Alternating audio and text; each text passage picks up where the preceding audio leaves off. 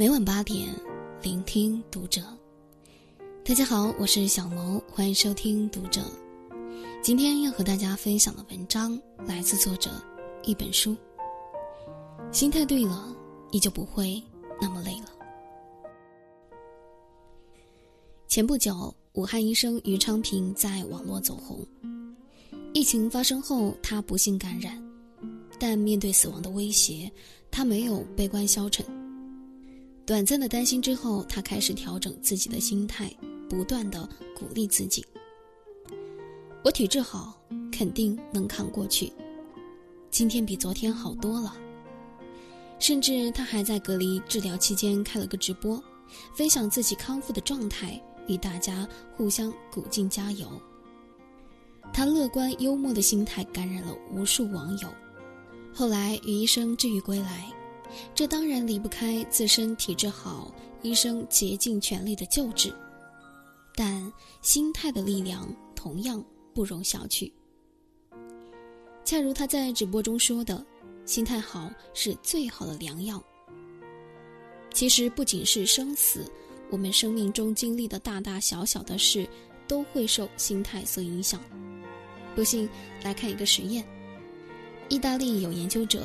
曾对一群接受胸外科手术的患者进行了研究，因为手术伤口较大，等到麻药失效，患者就会疼痛难忍。好在医生会注入吗啡来缓解疼痛，但不同的是，医生将患者分成了两组，第一组医生会在床边手动注入，而另一组则通过打点滴的方式直接注入等量的吗啡。也就是说，第二组的人并不知道自己摄入了止疼药。既然药量药效一致，那患者止疼的效果应该也一样。但事实并非如此。根据反馈，第一组患者表示效果很好，一会儿就不疼了，而第二组却觉得效果微乎其微。这个现象很有意思，不禁让人想起中国的一句古话。物随心转，境由心造。有时候，并不是我们的境遇有多难，而是自己的心乱了。有时候，困住我们的不是生活的本身，而是自以为是的念头。一个人的心态决定了他会拥有怎样的生活状态。朋友依依是一个易燃易爆炸的人，鸡毛蒜皮的小事儿他都能念叨半天，比如。孩子的书包乱扔，丈夫的鞋子乱扔，在公司与同事发生了点小分歧。但凡事情不如自己的意，他就会轻易被点燃，怒火中烧。平日里总爱把这几句话挂在嘴边：大的小的没有一个让我省心的，这可怎么办呢？我成天过的是什么日子？好像生活成心跟他过不去。但日子真的如她想的那么一团乱麻吗？倒也不见得。丈夫在国企工作，性格温和，也很有能力。孩子健康可爱，自己也有一份稳定的工作，一家三口的生活，旁人看着不知道有多么羡慕。可是他偏偏爱担心些有的没的。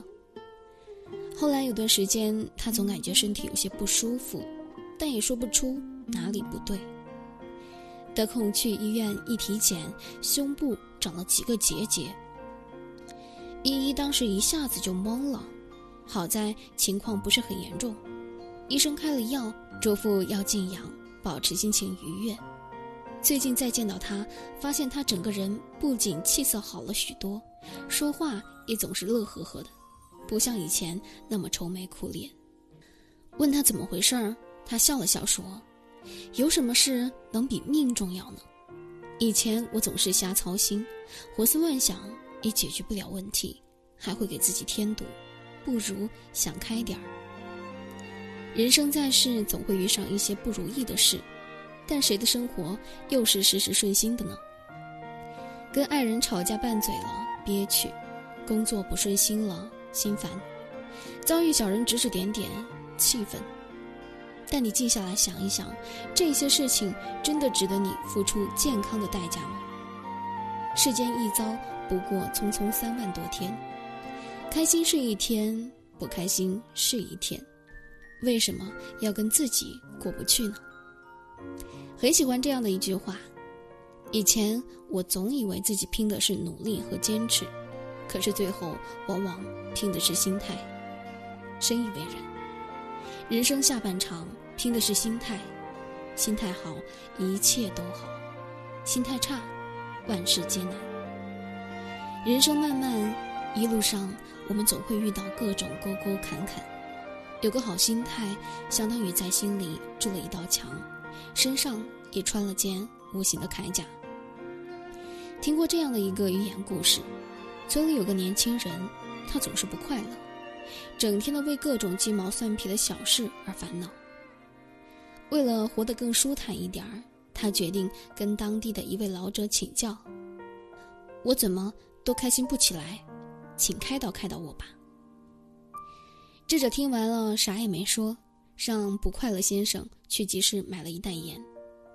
买回来之后呢？老者抓了一把盐放入水中，搅拌均匀，让那人喝了一口。年轻人喝完后，老者问道：“味道如何？”对方脸皱成了一团，又苦又咸。然后老者又把年轻人带到了湖边，将盐撒在了湖中，让年轻人再尝尝湖水是什么味道。年轻人捧起湖水尝了尝，说：“甜美甘醇。”老者问：“还有咸味吗？”年轻人说：“没有。”然后老者笑着看向年轻人，语重心长道：“生命中的痛苦就像是盐的咸味儿一样，就这么多。而我们所能感受和体验的程度，取决于我们将它放在多大的容器里。你的心量越小，烦恼就多了；心量大了，能承受的就多了。”生活就不那么苦了。其实世间事没有我们想象的那么美好，但也不如预想的那么糟糕。关键是用怎样的心态去面对。以烦恼的心看世界，世界处处烦忧；以明朗之心观之，生活处处可爱。人这一辈子想活得好，心态一定要好。有些事不必斤斤计较。有些人不必放在心上，学会把烦恼留给昨天，把简单留给今天，把期待留给明天。无论酸甜苦辣、喜怒哀乐，都认真踏实的过好眼下的生活。当你的心态对了，生活也就不会那么累了。从今天起，做个快乐的人，对讨厌的人说不。让不值得的事滚远，然后真是日常为每一个平静的日子欢喜。好了，今天的文章呢就和大家分享到这儿了。我是小萌，祝大家晚安